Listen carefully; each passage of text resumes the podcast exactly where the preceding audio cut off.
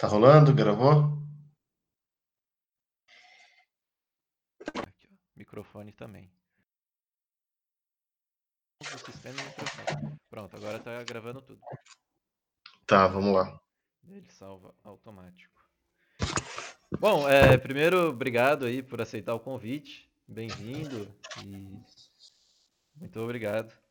É, vou apresentar você rapidamente. O nome desse podcast é Plano 2. Então, é basicamente a gente está aqui, né, ficando em casa, tendo que ficar em casa sem ter muitas opções de entretenimento, de sair, ou às vezes a gente fica meio alienado numa coisa só. Então esse é o segundo plano para as pessoas que querem aproveitar outra coisa, outro tipo de entretenimento. E hoje você é nosso convidado, que dá início também a esse podcast maravilhoso. E é uma grande honra para mim apresentá-lo também. É, pá, pá, pá. Você, Fábio Valério, é ator, diretor e trabalha na Secretaria de Cultura de Bauru, nas bibliotecas Ramais. É, queria que você falasse um pouco como que é esse, esse cargo seu.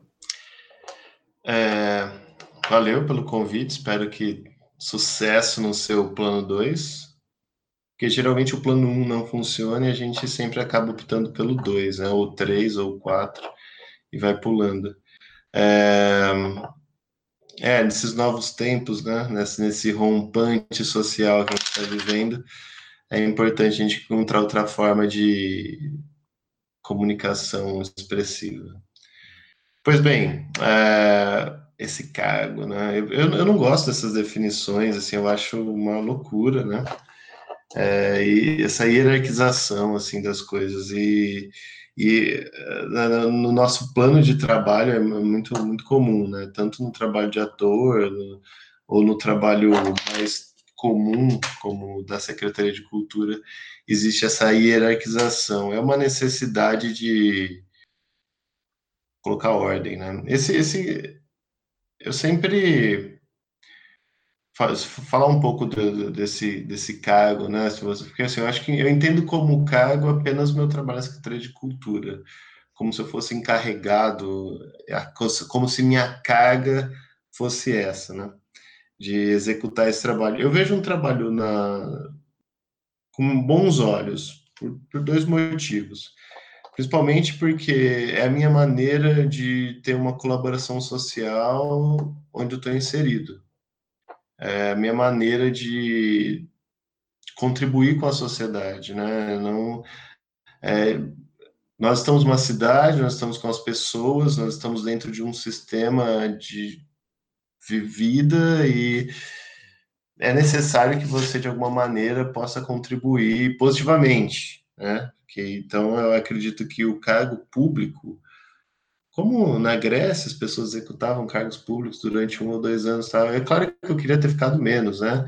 Tem todos os malefícios de um cargo público, é, é, é bem ruim a parte política, mas eu entendo como uma retribuição à sociedade. Hoje eu trabalho com projetos nas bibliotecas, projetos sociais, projetos culturais, cursos formativos. É uma maneira, uma melhor, o serviço público está falido também, né, como tudo, mas é uma maneira de ver funcionando e de ver chegando até a periferia, chegando até o, o, os locais com menos acesso, uma cultura de qualidade. É, você falou também sobre essa hierarquização, né? E é uma coisa que eu acho muito interessante em Bauru, é, sobre a formação de grupos de teatro. Foi uma coisa que eu e você já conversamos sobre. Eu acho que também uma coisa que você já comentou é que os grupos, eles meio que. Parece que eles dependem mesmo de uma. Aqui em Bauru, pelo menos, o que eu sinto é que existem muitos cursos de teatro, muitas pessoas interessadas em fazer, mas também existe a certa expectativa de ter alguém que fique coordenando isso, né? Um grupo que sente uma dificuldade de existir e ter uma autonomia. É... Então, sobre isso, eu queria ouvir também sua opinião sobre é, esse assunto e dizer um pouco pra gente como que foi a formação do, do protótipo. É, assim, hoje a gente tem um monte de definição, né? Coletiva, é grupo, é companhia, é, é, a gente é cada, cada é impressionante como as pessoas vão inventando palavras para as coisas, né? Isso é importante, eu acho, acho importante, né? As pessoas vão inventando palavras, né? nossa relação horizontal, a nossa não sei o que, sabe, toda aquela coisa toda. Acho legal, todo ano surge uma palavra nova, um jeito novo de pensar, eu acho isso uma dinâmica interessantíssima.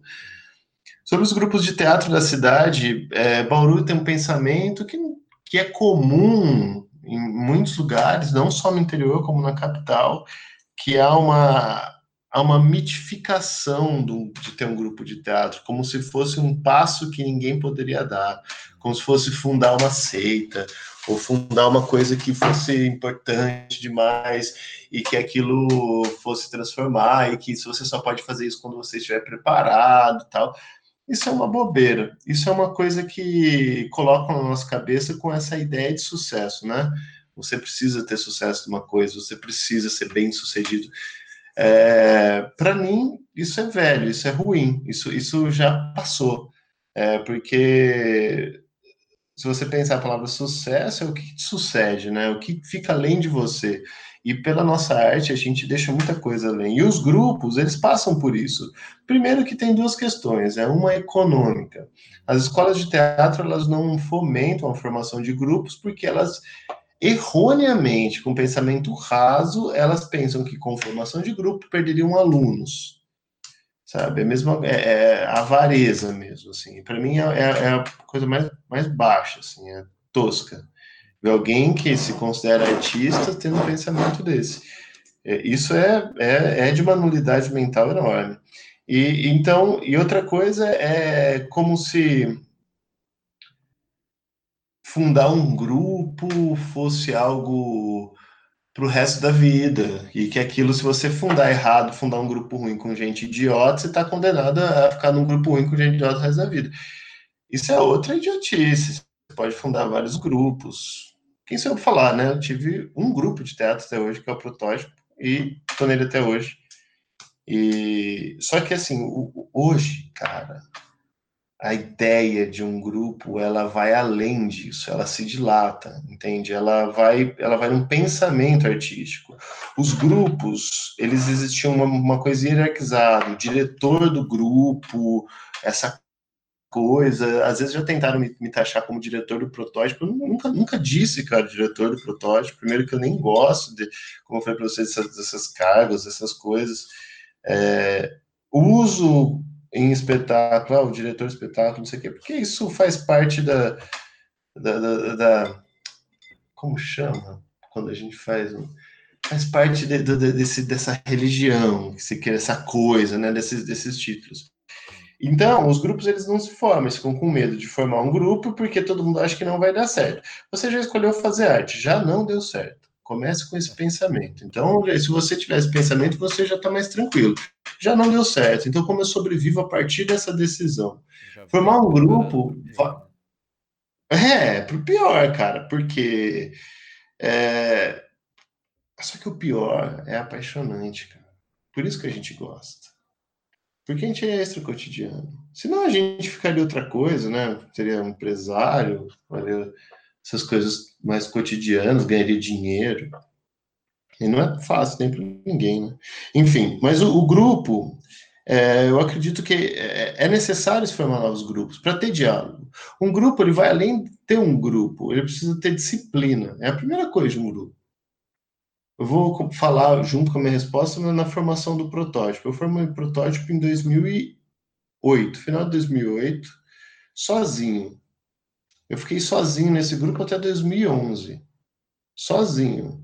Por que eu formei um grupo? Não é porque é o grupo. Por que, Fábio, formar um grupo só tem você? Não é um grupo. Não, é um grupo. Porque ali eu aglutino uma ideia, uma pessoa, uma inquietação, uma poesia, é um grupo de inquietação, não é uma coisa só. A palavra grupo no grupo protótipo vai além do, do, Várias pessoas já passaram pelo protótipo. Várias. Várias vão passar ainda. Várias vão passar, vão ficar, vão ir, vão voltar. Mas o protótipo, para mim, se tornou uma ideia, ele se tornou uma, algo que não tem como. É... O protótipo, para mim, é, é, o momento que eu entro no, no palco e penso que eu estou numa experiência. Ali, para mim, é o protótipo. É algo que é novo. Então, para mim, o, o, protótipo ele vem dessa maneira. Ele, ele, o nome vem de uma maneira quase que dadaísta, né? É, eu sorteei duas palavras, uma em cada livro, tomando uma garrafa de vinho e virou protótipo tópico. Não tem nenhuma explicação ah, profunda, porque ninguém dá um nome para uma coisa refletindo dias. Você dá um nome quando ele vem, a ideia vem. Uh, não adianta você achar que vai refletir dias, não vou dar um nome para meu espetáculo, vou ficar cinco dias na mata, numa montanha, conseguir. Vai, cara, você vai estar você vai tá cagando o teu banheiro e vai pensar no nome. Você tem que entender que o artista ele está o tempo todo criando, e o grupo é para isso.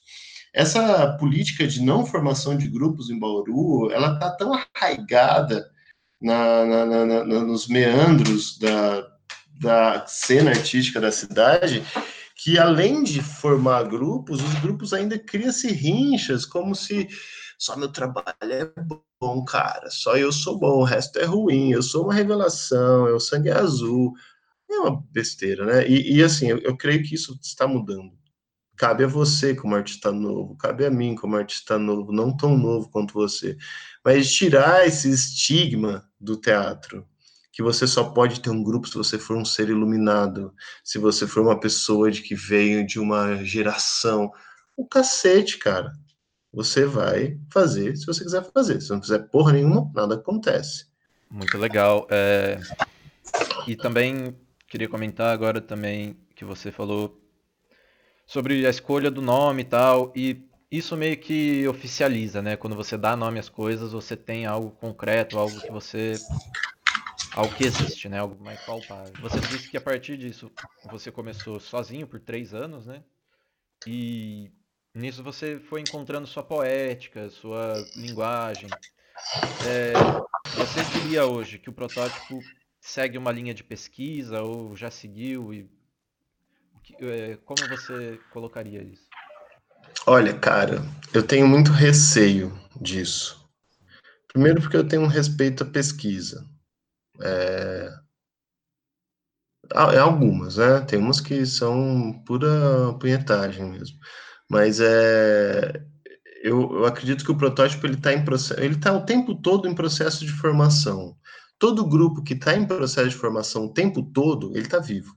Quando ele, quando ele, pronto, chegamos, acabou o grupo. Porque morre-se algo quando você chega, né? E o protótipo, é claro, ele vem se enveredando por coisas, assim. É... Eu sou ator, né, cara? Eu quero experimentar de tudo. Não tenho. Sabe? Mas eu acredito que o protótipo ele começa a desenvolver um processo, uma maneira de preparação de ator, que o protótipo pode ter isso. Mas uma linha de pesquisa, eu tenho um receio de pensar dessa maneira, porque o protótipo não tem uma estrutura de pesquisa acadêmica. Não tem uma e nem é interesse do protótipo ter isso. Uhum. Ah, eu quero, nós queremos agora criar uma, um método porque daí a gente vai entrar na, no, no molde, no molde, sabe? Da, da, sempre assim, o grupo cria um método, e aí o método do grupo vem de oficina. E aí eu venho da oficina com método. É claro que o protótipo vem se enveredando pelo teatro documentário e tal, mas amanhã eu posso não querer fazer isso, e, e, e tá tudo bem. Quando o grupo ele tem um método, quando o grupo, eu acho importantíssimo grupos de pesquisa, principalmente linkados à universidade. Eu acho que eles são essenciais, porque eles têm liberdade econômica, eles têm liberdade processual para poder passar tempos pesquisando, enfim, a gente tem vários exemplos de grupos que fazem isso. Acho muito legal. Porém, o protótipo não nasce para isso, ele nasce para ser algo do, do, do, do artista experimentando em seu meio, sem, sem essa necessidade de criar uma linguagem científica em cima disso. É claro, eu poderia escrever algo, escorrer sobre o que é o protótipo, cientificamente. Como já fiz, como faço.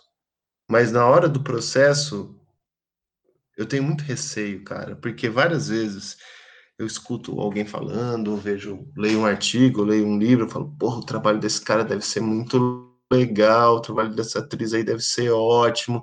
Começa a ler, né? E você vê aquela coisa maravilhosa. Aí você vai assistir o trabalho, cara, aí você fala, puta que pariu, o que que aconteceu, velho?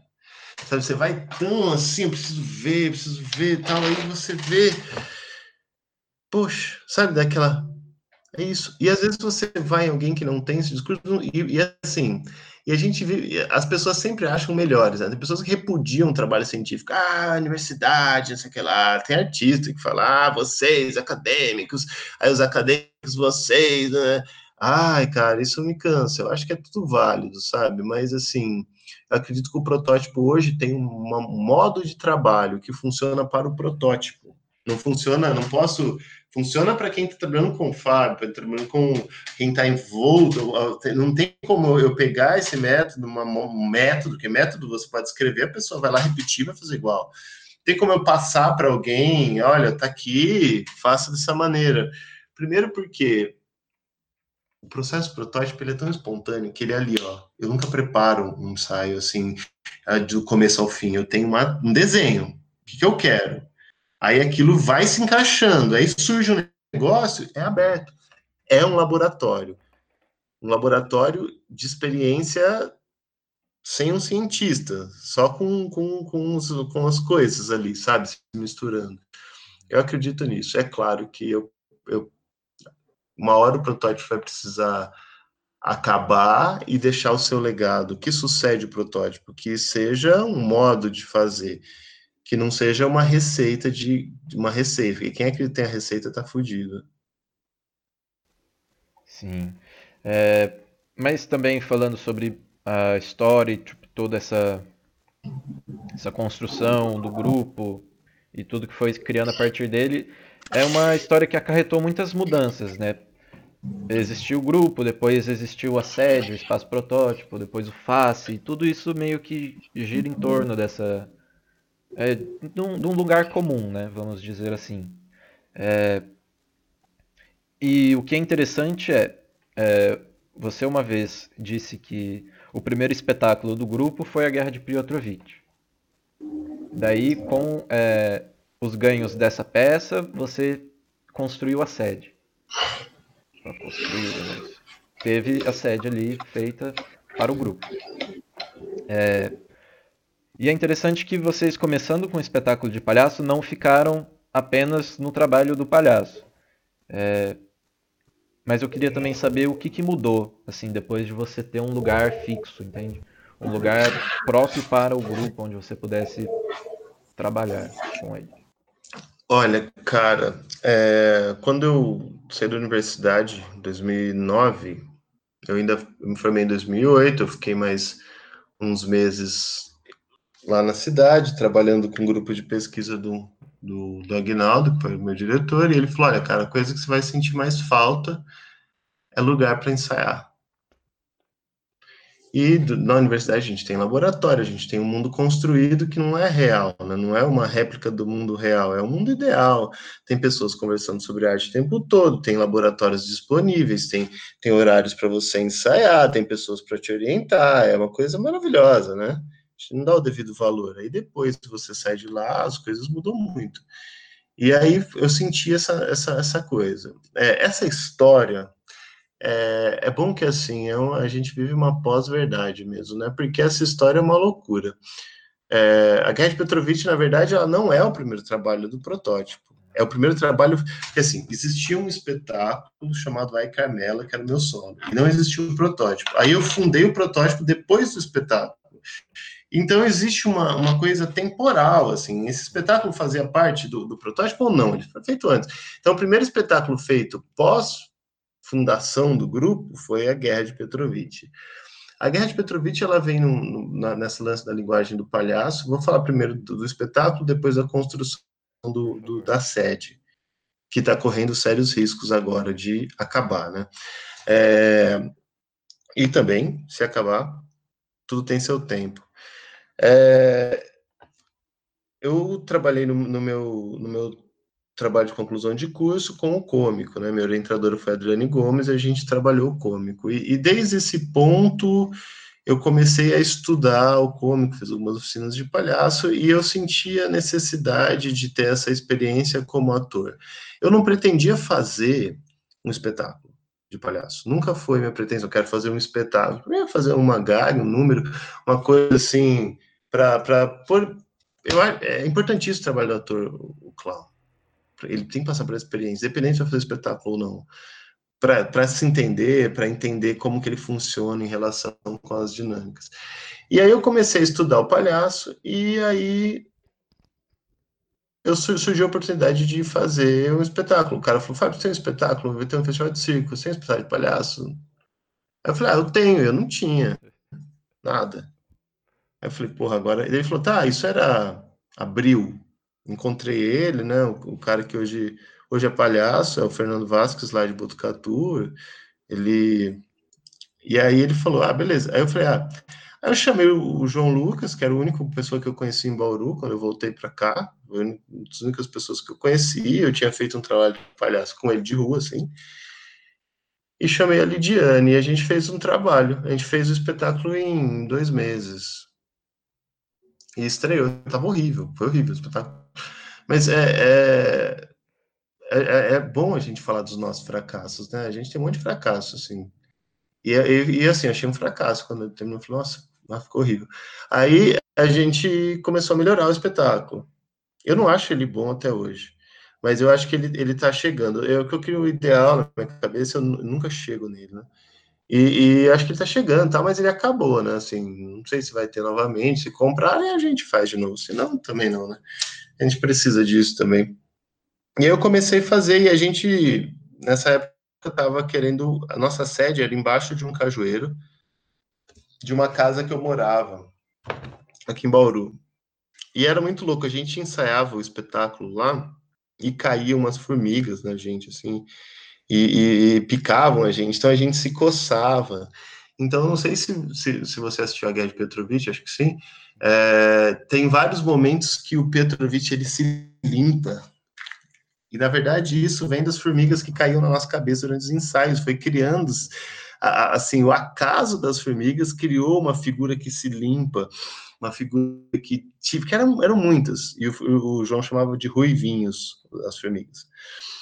Enfim, é, e aí a gente pegou, a gente queria uma sede e tal, e a gente achou esse barracão, e a gente decidiu, nesse mesmo momento, a gente passou num, num processo com o espetáculo, cara, uhum. chamado um, é, Circuito, Circuito, Cultural Paulista. Pá, foi assim, ó, tu, tu passamos, vamos fazer, e a gente pegou o cachê de todas as cidades, são, eram oito cidades, eu tava com dengue, quase morri, eu apresentei com dengue, eu, o João me segurava e me dava água na coxia, eu caindo, eu estava com 40 de febre, eu ficava de pé, e era o primeiro, assim, eu com dengue morrendo, assim, eu, eu, a gente ligou pro produtor do, do projeto, falou assim, olha, cara, é, o ator tá com dengue, não dá. Ele falou, ó, se cair um, cai todos.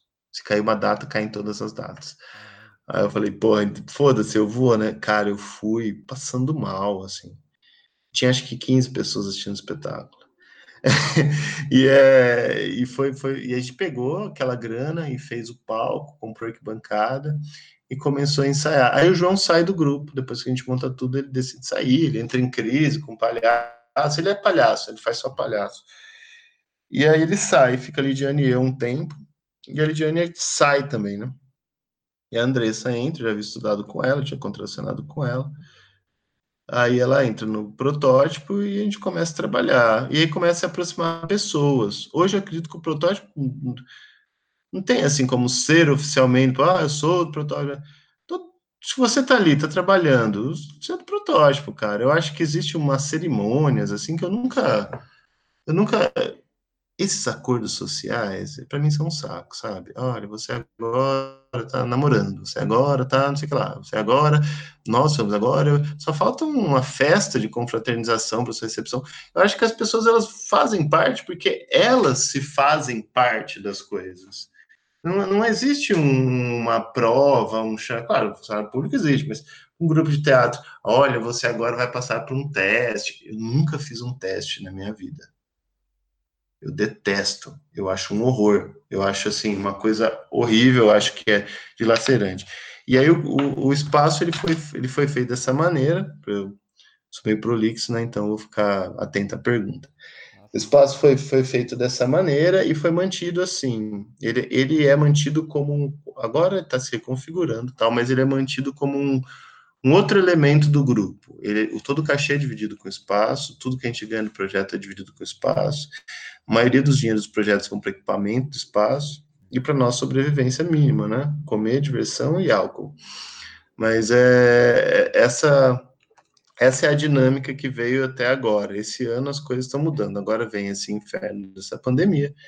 Não sabemos até se sobreviveremos a ela, mas assim, até hoje ele se configura dessa maneira. É. A pandemia meio que deu um hiato em tudo e agora tá. Reconfiguração, cara. A gente tá baixando um programa. É um respiro também, né? É. O planeta tá respirando, tá tendo o seu tempo de lidar também com a ansiedade. Mas eu vou fazer uma pergunta agora, na verdade, um comentário que envolve muitos testes e desafios, que é sobre a criação do, do FAS, do Festival de Artes Cênicas. E eu também não sei dizer, não sei colocá-lo antes ou depois da fundação do, do espaço protótipo, mas eu acho que tá ali, né? Tá, tá junto. Foi um pouco antes. Antes, sim. É, eu lembro da primeira edição, eu fui ver alguns espetáculos, mas eu não lembro. 2012, né? Se eu não me engano. Acho que foi 2012 a primeira edição. Está no nono ano? É. Queria que você falasse um pouco de como foi a formação do, do festival, os desafios que era para realizar ele aqui, principalmente no começo, e agora. E sobre a coordenação, a equipe. Olha, cara, é, eu sempre achei o, o, festival uma das coisas mais legais de Londrina, a cidade que eu estudei. Era um momento que fervilhava, as pessoas estavam próximas, que as pessoas falavam sobre arte, e, e isso eu achava acho importantíssimo, isso diz da saúde de uma cidade. Se você quer saber a saúde de uma cidade, você vê os eventos culturais que tem na cidade. Faz um, vai mudar para uma cidade, levante os eventos culturais que tem e veja se te interessa aquele lugar. Porque independente se você vai trabalhar bem, se você vai comer bem, se você vai morar bem, você vai viver naquela cidade. E a cultura faz parte da tua vida, a arte faz parte da tua vida. Se você vai ver na cidade que, que a arte é execrada ou escrota, você não vai querer ficar, vai ser você vai ser infeliz um pouco mais, né? Vai colecionar mais fracassos. E então eu, eu sempre quis que acontecesse um festival, sempre quis fazer parte. Eu, eu apresentei no Festival de Londrina, já já ajudei e tal, não sei o quê. Mas é, aí aqui não tinha festival. E é claro, né? É, eu aproveitei, de certa maneira, é, a minha inserção na Secretaria de Cultura para poder é, articular a criação desse festival. Eu devo muito aos parceiros da secretaria que me ajudaram para estar lá dentro, estar tá nessa, nesse sistema, né? Aí, a partir disso, eles, a secretaria pergunta, pô, poderia ter um festival de teatro. E os festivais que tinham aqui em Bauru eram os festivais amadores, de alunos, festivais chatos. E, e aí eu falei, porra, vamos fazer, né? E aí o primeiro ano a gente trouxe cinco espetáculos. E aí não tinha sede do protótipo, a gente estava no Cajueiro ainda.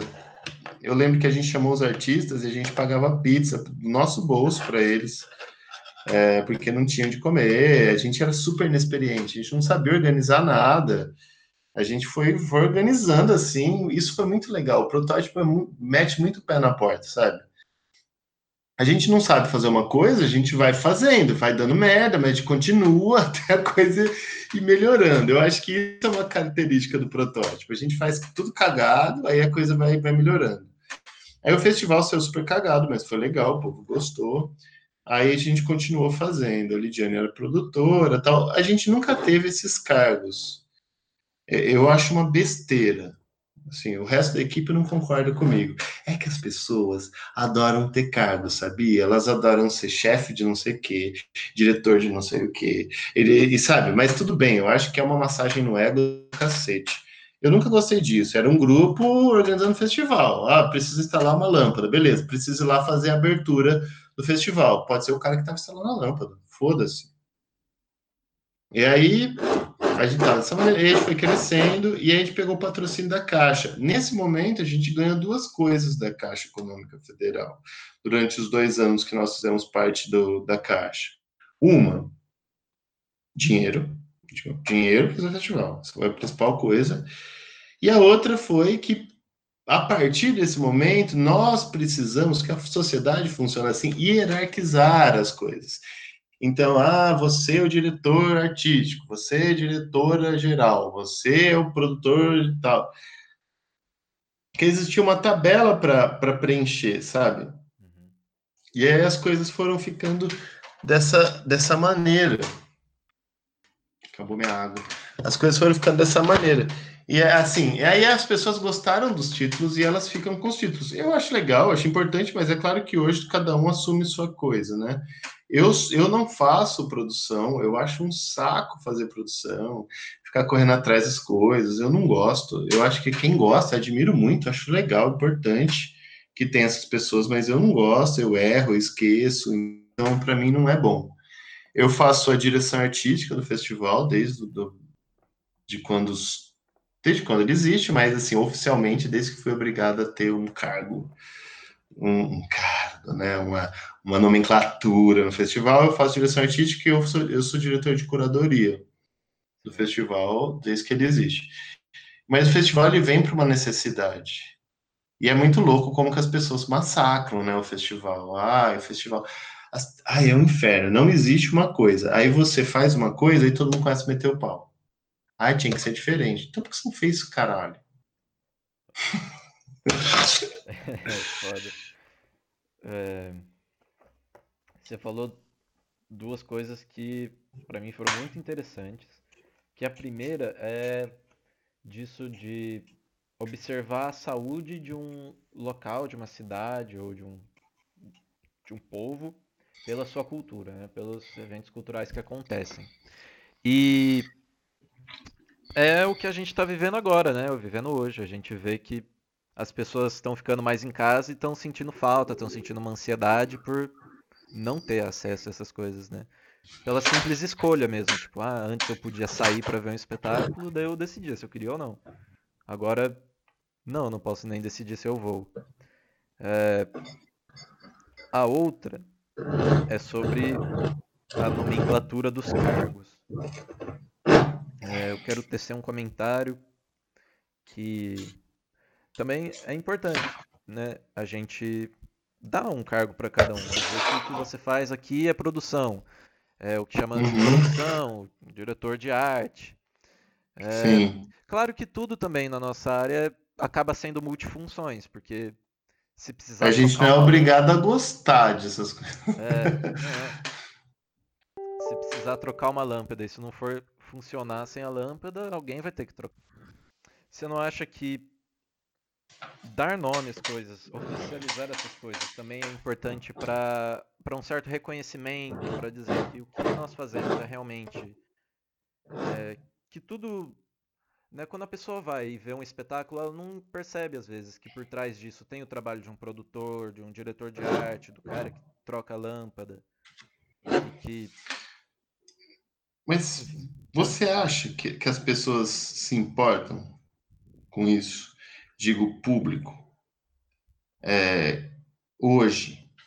É uma questão que eu tenho, para mim não tem uma resposta. Ah, Mas eu, eu, eu, penso isso. As pessoas se importam com os cargos.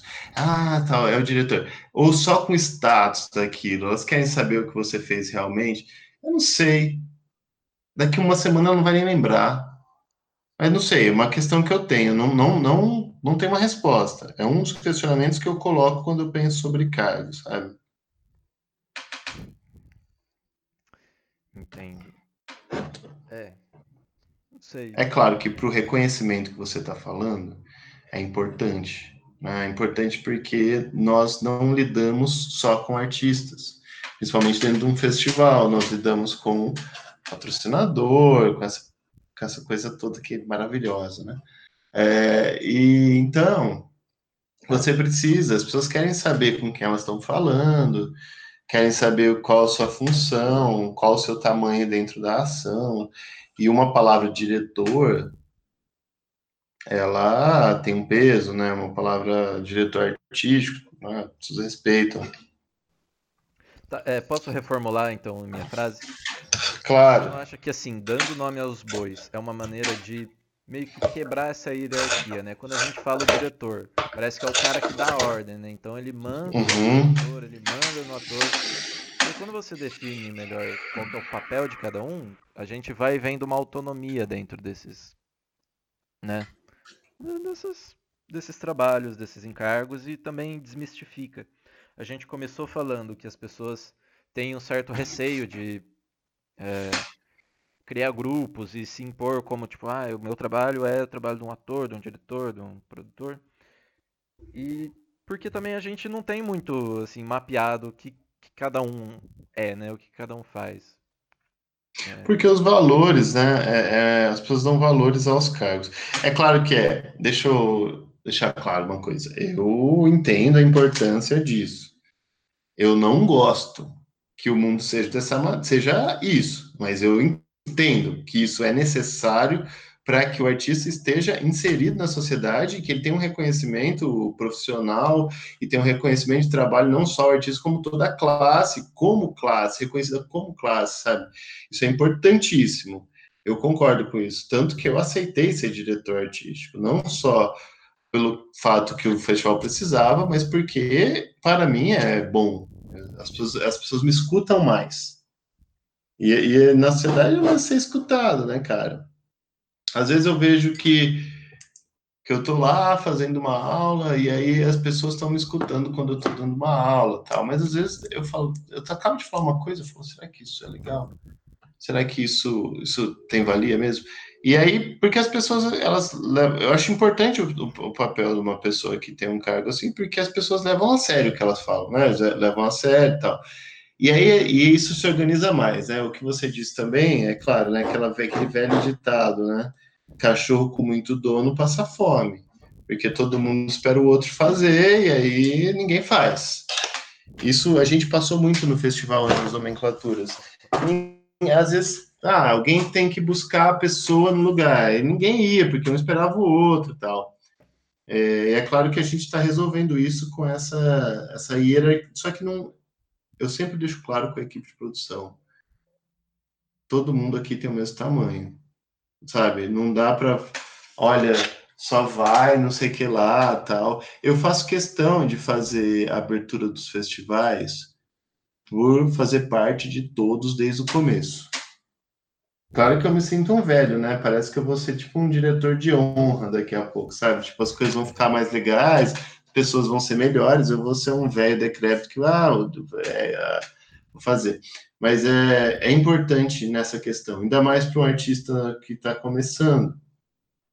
Quem, quando eu cheguei aqui em Bauru, a palavra era: quem é o Fábio? Quem que é esse cara que está vindo aí no teatro? Os próprios artistas de teatro. Porque você sabe, Giovanni, eles não aceitam pessoas novas, porque só eles são bons. E aí, cara, a gente tem que tem que achar o nosso caminho. Isso é foda, né? É uma esperança, né? Que as coisas vão melhorando, as pessoas vão ficando melhores. Eu também penso, quero pensar dessa maneira.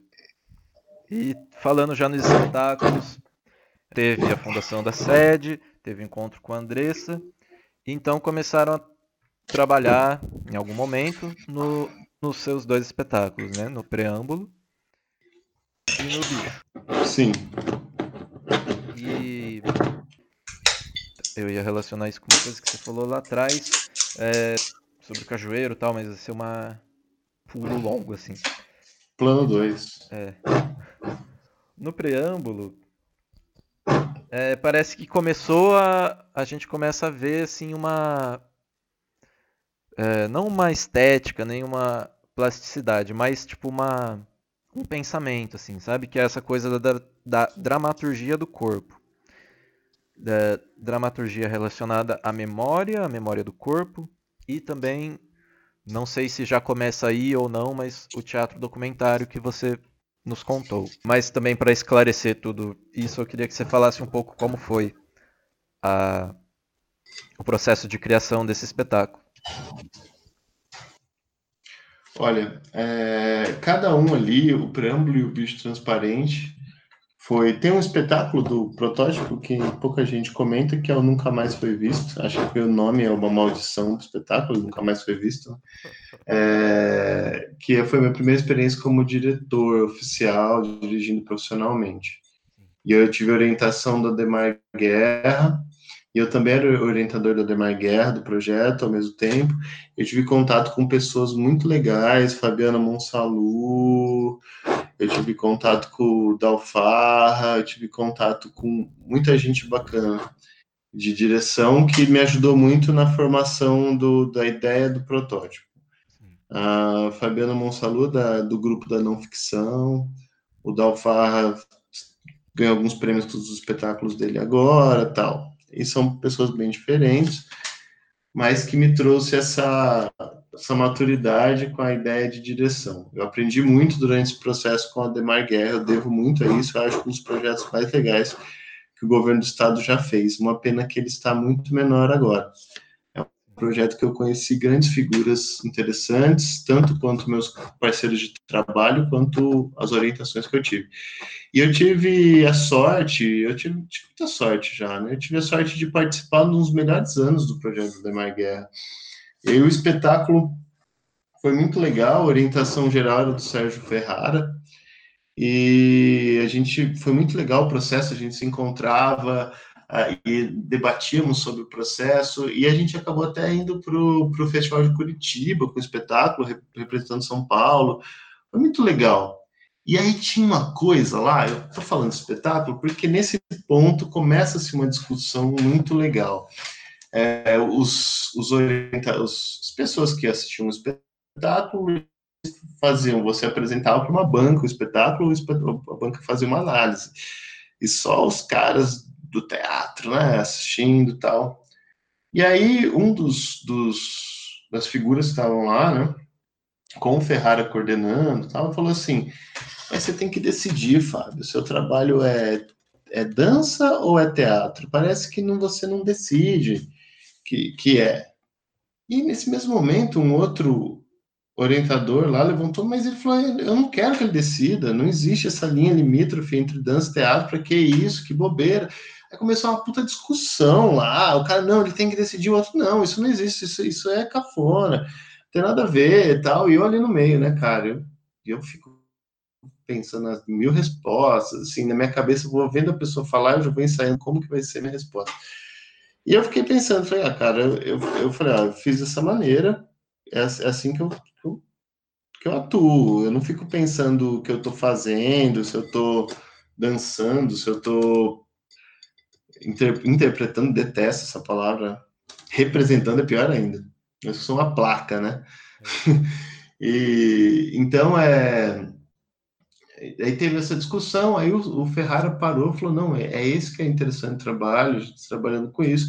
A temática eram crianças desaparecidas, tal, as mães, eu, eu gosto dessa coisa, desse, desses vácuos que existem na, na, nas coisas. São, é sobre crianças desaparecidas. Mas eu não falei sobre as crianças desaparecidas. Eu falei sobre as mães que esperam. É delas que eu queria falar. É todo mundo fala das crianças desaparecidas. É uma, é uma lástima. Desapareceram. É um horror. Só que a espera e a angústia das mães era o material que me interessava. As crianças já desapareceram, isso é fato. Ou estão mortas, ou estão em outro lugar a mãe, ela pausa a vida dela ali e espera. É nesse momento que eu comecei a trabalhar o Nunca Mais Foi Visto.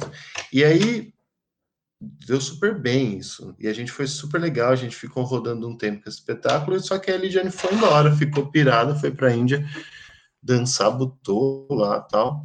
E aí o Nunca Mais Visto acabou. Aí a Andressa entra e a gente começa os dois espetáculos que você falou agora, que é o Bicho Transparente e o Preâmbulo. Uhum.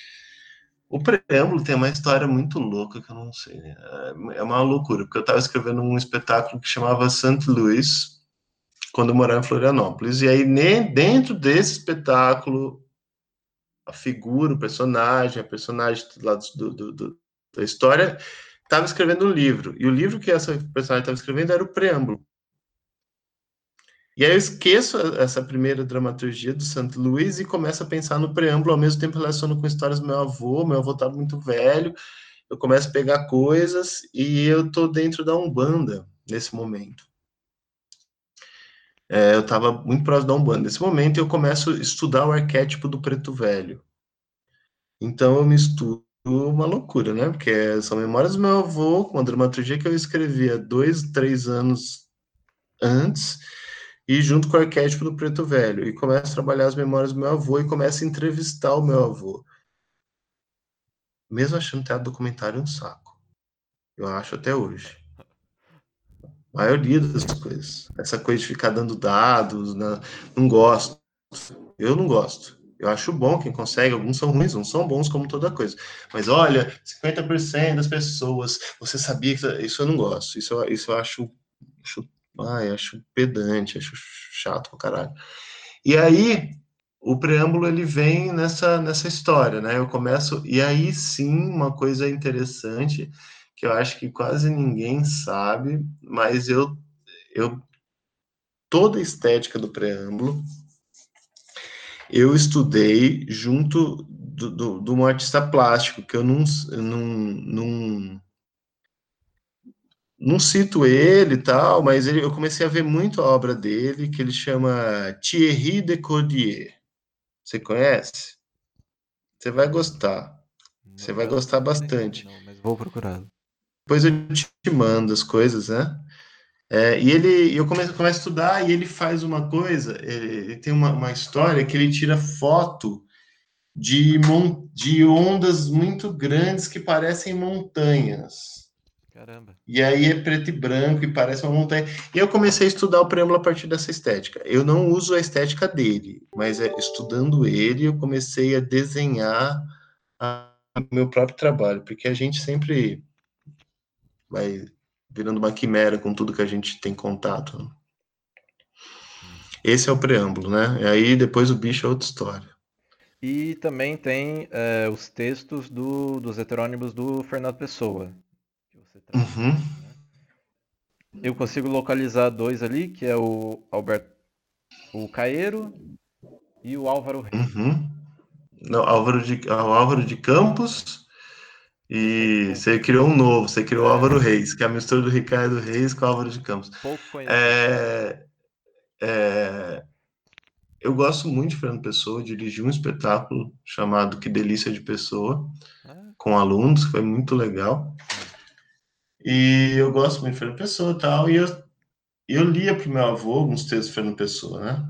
Então, é, porque ele não tinha contato com literatura muito, e eu lia para ele. Para ele ver, ele achava às vezes uns legais, achava uns uma merda, mas. É, e eu peguei alguns que falavam. Porque a história é muito louca é, do preâmbulo, assim. A primeira história, que não é nem mostrar no espetáculo, é um cara que quer ser artista, e para ser artista ele decide assassinar suas referências, mesmo, matar. E a matar elas, que é planejar um crime, tudo vai por isso, né? Só que as coisas vão, vão saindo dessa. E eu, eu convidei três diretores diferentes para dirigir o preâmbulo. São três momentos. Caramba. A morte do Fernando Pessoa, a morte da Virginia Woolf e a morte do Jaime Valério.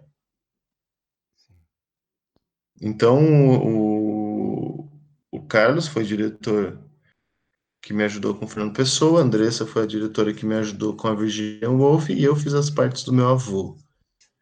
Aí, por que do lobo? É a história do, que meu avô traz, né? Do lobo. Então, eu peguei. Eu queria fazer um paralelo que um senhor de cento e poucos anos, velho pra caramba, podia ser tão criativo quanto as figuras da literatura. Uhum. poderia ser tão poético. E aí vai por aí, vai, vai transcorrendo essa história toda aí. Legal. Eu trouxe os heterônimos do pessoal porque eu fui pensando né, no, no que formular de pergunta, eu fui entrando numa, numa pira, assim, porque o Fernando Pessoa ele criou os heterônimos e o Alberto Caeiro ele meio que era ele descreve como o mestre né do, do Alberto de Campos é... depois aí eu tava pensando nisso também tipo você traz dois tanto o mestre quanto o discípulo e os dois são personas da mesma pessoa e daí também tem essa coisa do trabalho do ator sobre si mesmo. Você você traz uma reflexão muito interessante, porque eu trago o, o Caeiro, que traz essa figura da sabedoria, e o Campos, Álvaro de Campos, que traz a figura revoltosa e ardente, turbilhonante se você percebe a relação que eu tenho dentro do espetáculo com o meu avô, é a mesma entre o Caieiro e o Álvaro de Campos. É, então, essas duas figuras elas são conectadas na dramaturgia, uma subdramaturgia, né? Não é algo evidente, não é algo que está ali explícito, mas é uma subdramaturgia que traz essa relação do sábio e do revoltoso. E é claro que eu trago o Haroldo de Campos no começo, que é, que é um poema que eu gosto muito, do livro chamado Galáxias, que é, eu começo aqui e meço aqui esse começo, começo da história. Ele fala sobre escrever, é uma reflexão que eu trago dele. Eu sou muito ligado à literatura, dentro do protótipo. Eu sou uma pessoa que sempre estou linkando meu trabalho a alguma literatura. Eu gosto, eu leio o tempo todo alguma coisa. E eu, vou, eu sou muito influenciado pelo que eu tô lendo. Eu vou pirando, eu leio uma coisa, eu começo a andar, eu começo a pensar, tô andando pela roupa sendo com a minha cachorra, como pensa, nossa, isso aqui, olha esse som, olha essa frase, a, a dramaturgia vai se desenhando na minha cabeça. E, e não estou dizendo que isso é melhor ou pior. Tem ator, por exemplo, a Andressa não é uma pessoa tão ligada à literatura no seu modo de criar. Ela não cria tanto através da literatura. Vê-se isso no talvez, né? É, só que às vezes eu, eu falo, pô, isso aí pode ser uma prisão, porque eu começo a criar uma coisa já já linko numa literatura. Tá. Será que isso não é uma prisão? Uma questão que eu deixo para mim mesmo, mas eu nunca vou responder. E já falando nesse encontro também com a Andressa e essa dualidade da. Não essa dualidade, mas essa diferença mesmo nos modos de, de trabalho, de produção, de criação. É, queria que você falasse também um pouco sobre o processo do, do Minimosine ou do espetáculo do Talvez. Isso não seja totalmente preciso, mas aqui está. Já... Que nó mão, né? É... Que nó mão esse espetáculo. É... Olha, é, é interessante, porque para mim foi uma, uma, uma, uma, dureza, uma dureza assim no sentido de difícil para mim, desafio para mim trabalhar com outro em cena.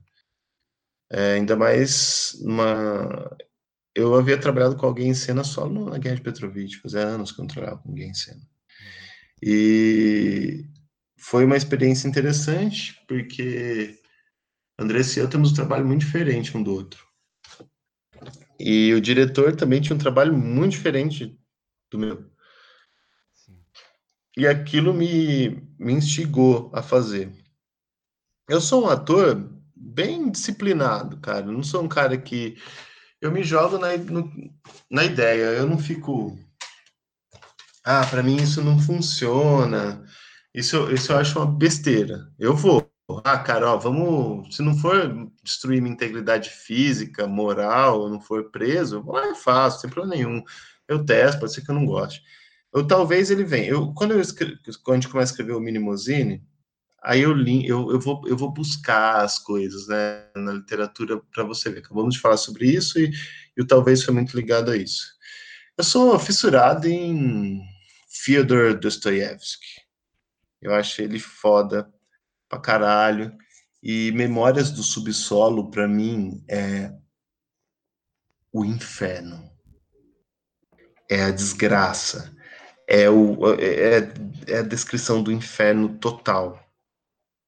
É uma coisa que eu vou lendo esse texto, ele vai é como se fosse uma sequência de facadas o tempo todo, aquela coisa, aquele, aquele ambiente horrível, assim, é uma coisa muito, muito louca. E aí eu tava, na época, tava lendo muito tal, e tinha esse crime que minha mãe, sobre a Mara Lúcia, que minha mãe contava para mim e tal, e a gente queria fazer, e eu queria falar sobre memória. Aí eu descobri uma coisa muito interessante sobre memória. Minimozine é o nome de uma deusa, ninfa, sei lá, uma, da mitologia que representa a memória.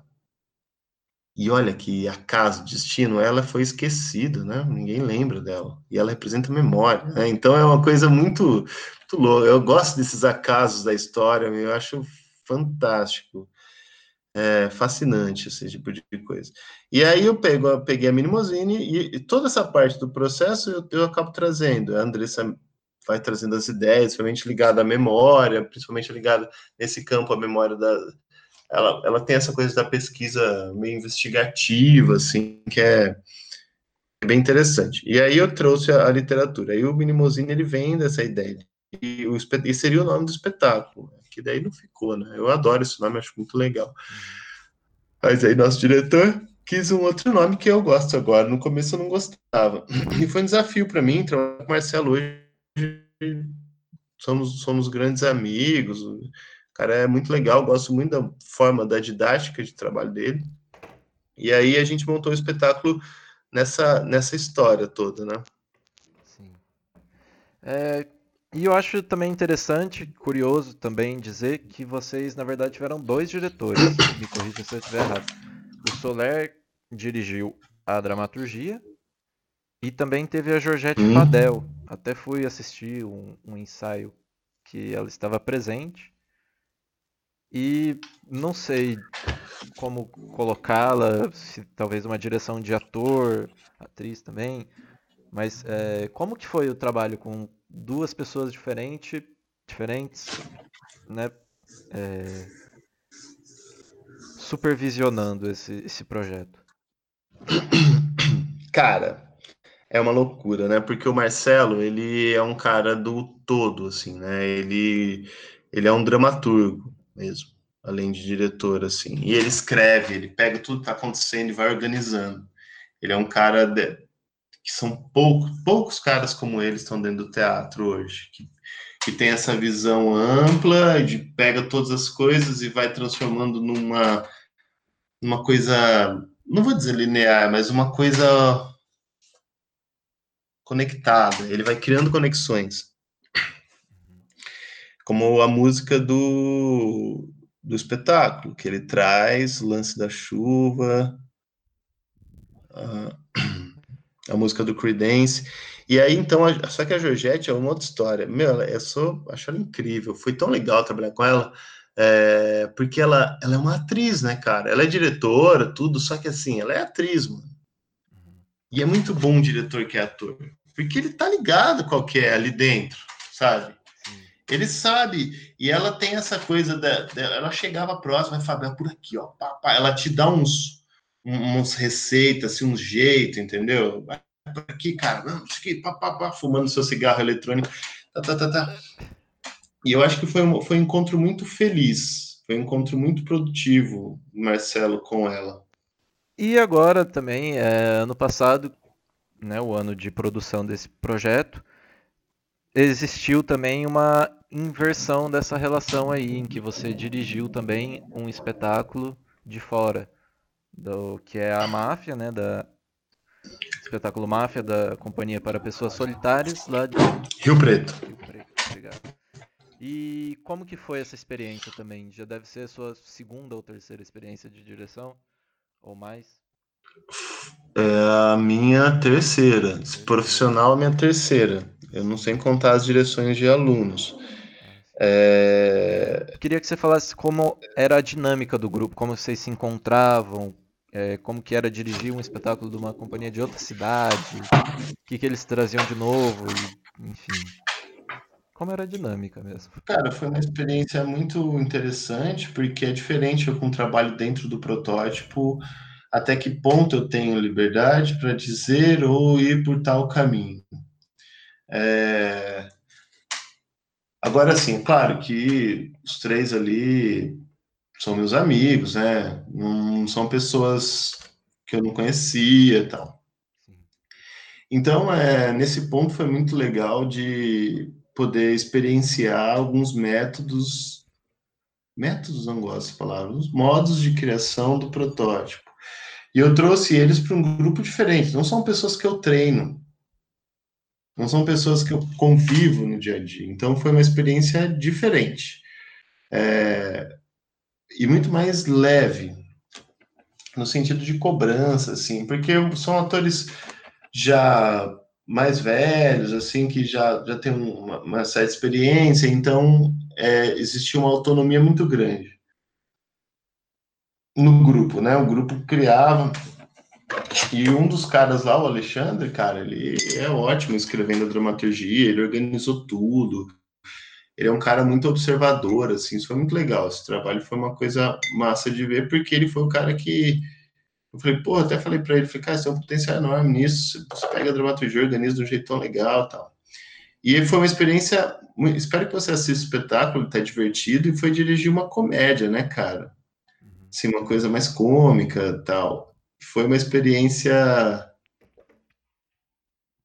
muito louca, mas foi legal, muito louca literalmente. A gente ensaiava em bares, né? A gente estreou, a gente criou um bar, a gente criou espetáculo na bodega, né? Então é uma pira. É interessante isso que você falou, é... e uma coisa também que eu estou refletindo muito hoje em dia, que é como você trabalha com pessoas de fora, né? Pessoas fora do seu convívio, que você já conhece, mas ainda não tem a mesma noção que você sobre enfim, o que você pensa sobre arte, tudo. E como você trabalha com essas pessoas, insere elas no, no seu campo de, de trabalho, de visão, sem alterar o que elas são, o que elas querem. E, enfim, encontra um lugar comum, assim, sem isso, isso, é o grande, isso é a grande questão, né, de trabalhar com alguém. É, a ponto de você não ser incisivo e não ser uma, uma, coisa. Eu estou chegando de fora, não adianta eu querer criar uma, uma, coisa, olha, vocês vão fazer da minha maneira, porque eu estou dirigindo tal. Não é isso, né? É, eu acho que é a observação, a observação de como que eles funcionam. É, quando eu comecei a trabalhar com o pessoal da máfia, foi isso. Eu observava e falava, meu, como que eles funcionam? Tá, eles funcionam desse jeito. Beleza, então eu vou por aí. E as coisas iam andando, né? Mas nessa, nessa situação, assim, mas sempre muito leve. O que eu gostei desse trabalho é que foi sempre muito leve. Teve no final um outro estresse antes da estreia, mas estresse e estreia são coisas que rimam, né? É, então, teve alguma coisa assim tal, mas foi um trabalho muito leve, muito divertido, era um prazer enorme encontrá-lo, sabe? Então, foi bem tranquilo. Bom, perfeito. É, eu agradeço muito sua, sua aceitar vinda online, aí o convívio, né, a presença. E antes da gente finalizar, terminar, eu queria que você dissesse aí uma palavra, uma frase para inspirar as pessoas que estão aí nessa, nessa situação isolada, tendo em conta que esse é o primeiro é a primeira edição desse podcast que irá durar muito tempo também. Olha, maneira. a minha maneira. Já fracassamos. O que faremos com isso? Perfeito. Isso aí, valeu. Sucesso aí pro seu, seu podcast. Agradecido, tá bom? Agradecido. Falei que ia durar um pouco menos do que acabou durando, mas é isso aí. Hum. Não tenho mais perguntas. Foi um pouco confuso também, mas agradeço a compreensão. Tá ótimo, foi, foi muito claro. Foi bem maluco, como só poderíamos ser, né? Coisas entre nós. Tá certo. É isso aí, grande abraço, Giovanni. Valeu. Abraço. Até e Até mais. Muita saúde, muita paz aí. Que seja, né? Que seja. até a próxima. Boa sorte. Até.